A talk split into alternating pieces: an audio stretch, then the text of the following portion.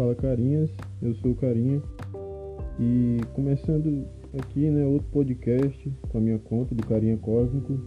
Esse é o segundo podcast que eu estou fazendo e eu estou fazendo ele com o intuito de, de ganhar nota, né? Eu quero ganhar minha nota da avaliação bimestral do segundo período de formação e profissão do meu professor Julierne. Então, fazendo aqui, né? Mas é brincadeira, viu? eu falo assim, mas, mas eu tô fazendo aqui, isso aqui tô falando sério. Então, hoje eu vou falar, né, sobre o projeto Jovem Aprendiz, falar sobre home office e falar sobre trabalho autônomo. Então vamos começar aqui, né, a fazer. O programa Jovem Aprendiz ele foi criado em 1996, mas por conta que não era muito conhecido, ele não recebeu muita atenção naquele tempo. Ele só foi receber atenção, né, lá para a década de 2000, que ele começou a ganhar reconhecimento e começou a crescer. Mas aí é, eu já ouvi falar já do programa Jovem Aprendiz, só que eu nunca, nunca soube para que servia realmente que é o Jovem Preguiça. E eu vou falar aqui para vocês também que não sabe, ou só para o Julierne, se estiver escutando, não sei. Mas o que eu aprendi sobre o Jovem Preguiça, que ele é um programa que é, ele é um programa que foi criado com o intuito de inserir o jovem no mercado de trabalho. Resumindo é isso. Ele foi criado para isso, né, para colocar o jovem como trabalhador, mas sem interferir nos estudos. Pelo que eu entendi foi assim.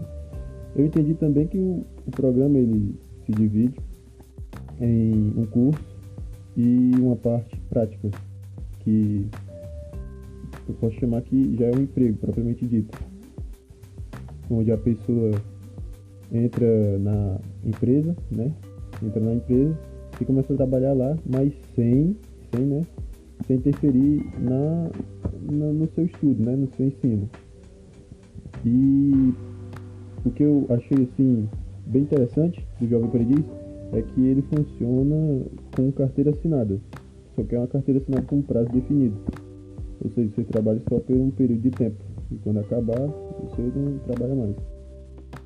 Aí eu também, eu, eu não, não tipo assim, eu não me envolvo muito com essas coisas de jovem aprendiz e nunca, nunca tipo assim, me interessei muito. Mas eu recomendo aí para quem quiser, né?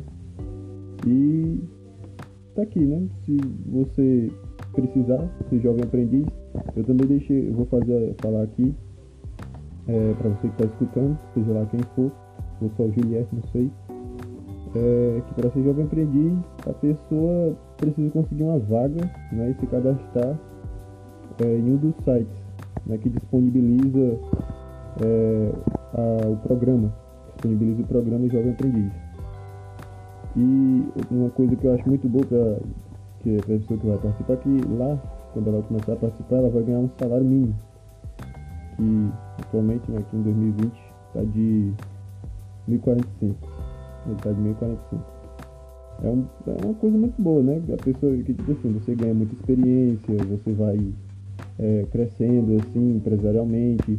E quem sabe lá no futuro você pode ajudar outros jovens aprendizes, né, que estavam no mesmo programa que você, ajudar eles a crescer também.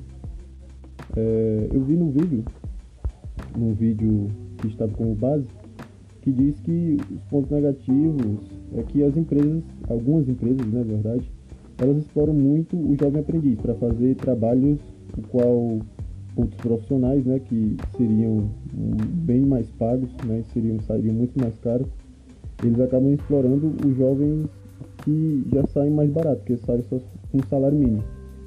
E isso é um ponto negativo do programa Jovem Aprendiz. Mas eu acredito né, que as empresas já, já tenham revisto isso, né?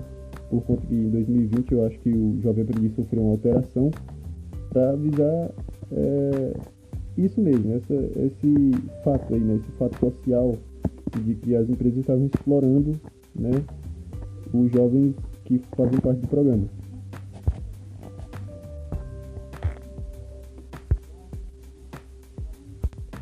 home office.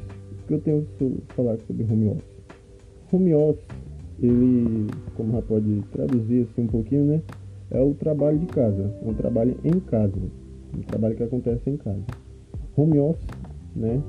O que eu tenho que falar sobre home office, que eu aprendi assim?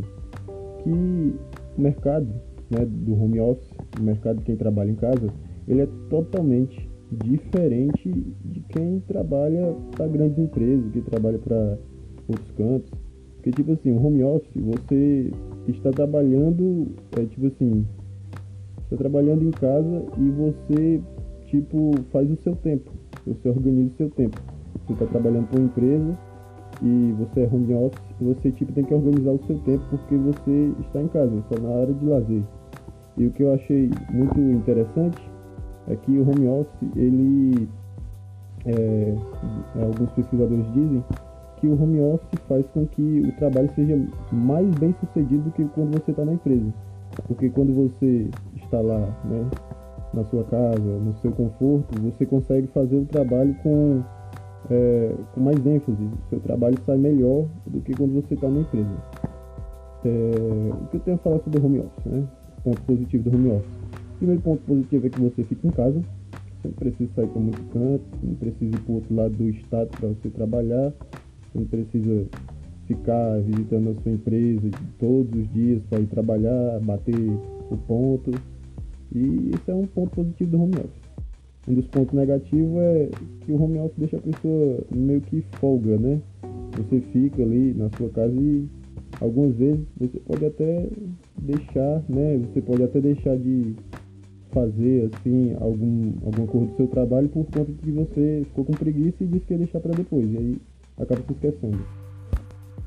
O home office ele é muito bom para pessoas que trabalham com programação, especialmente para pessoas que trabalham com empresas, né, empresas de TI, porque as empresas de TI elas contratam muitas pessoas e muitas vezes eles não têm grandes escritórios. Então, o home office é uma saída, né, uma saída meio que viável para essas empresas é, terem funcionários que trabalham, né, só que cada um em sua casa. E é isso que eu entendi do home office. Trabalho autônomo. O trabalho autônomo, como já está dizendo, é a autonomia do trabalho, você trabalhar para si mesmo.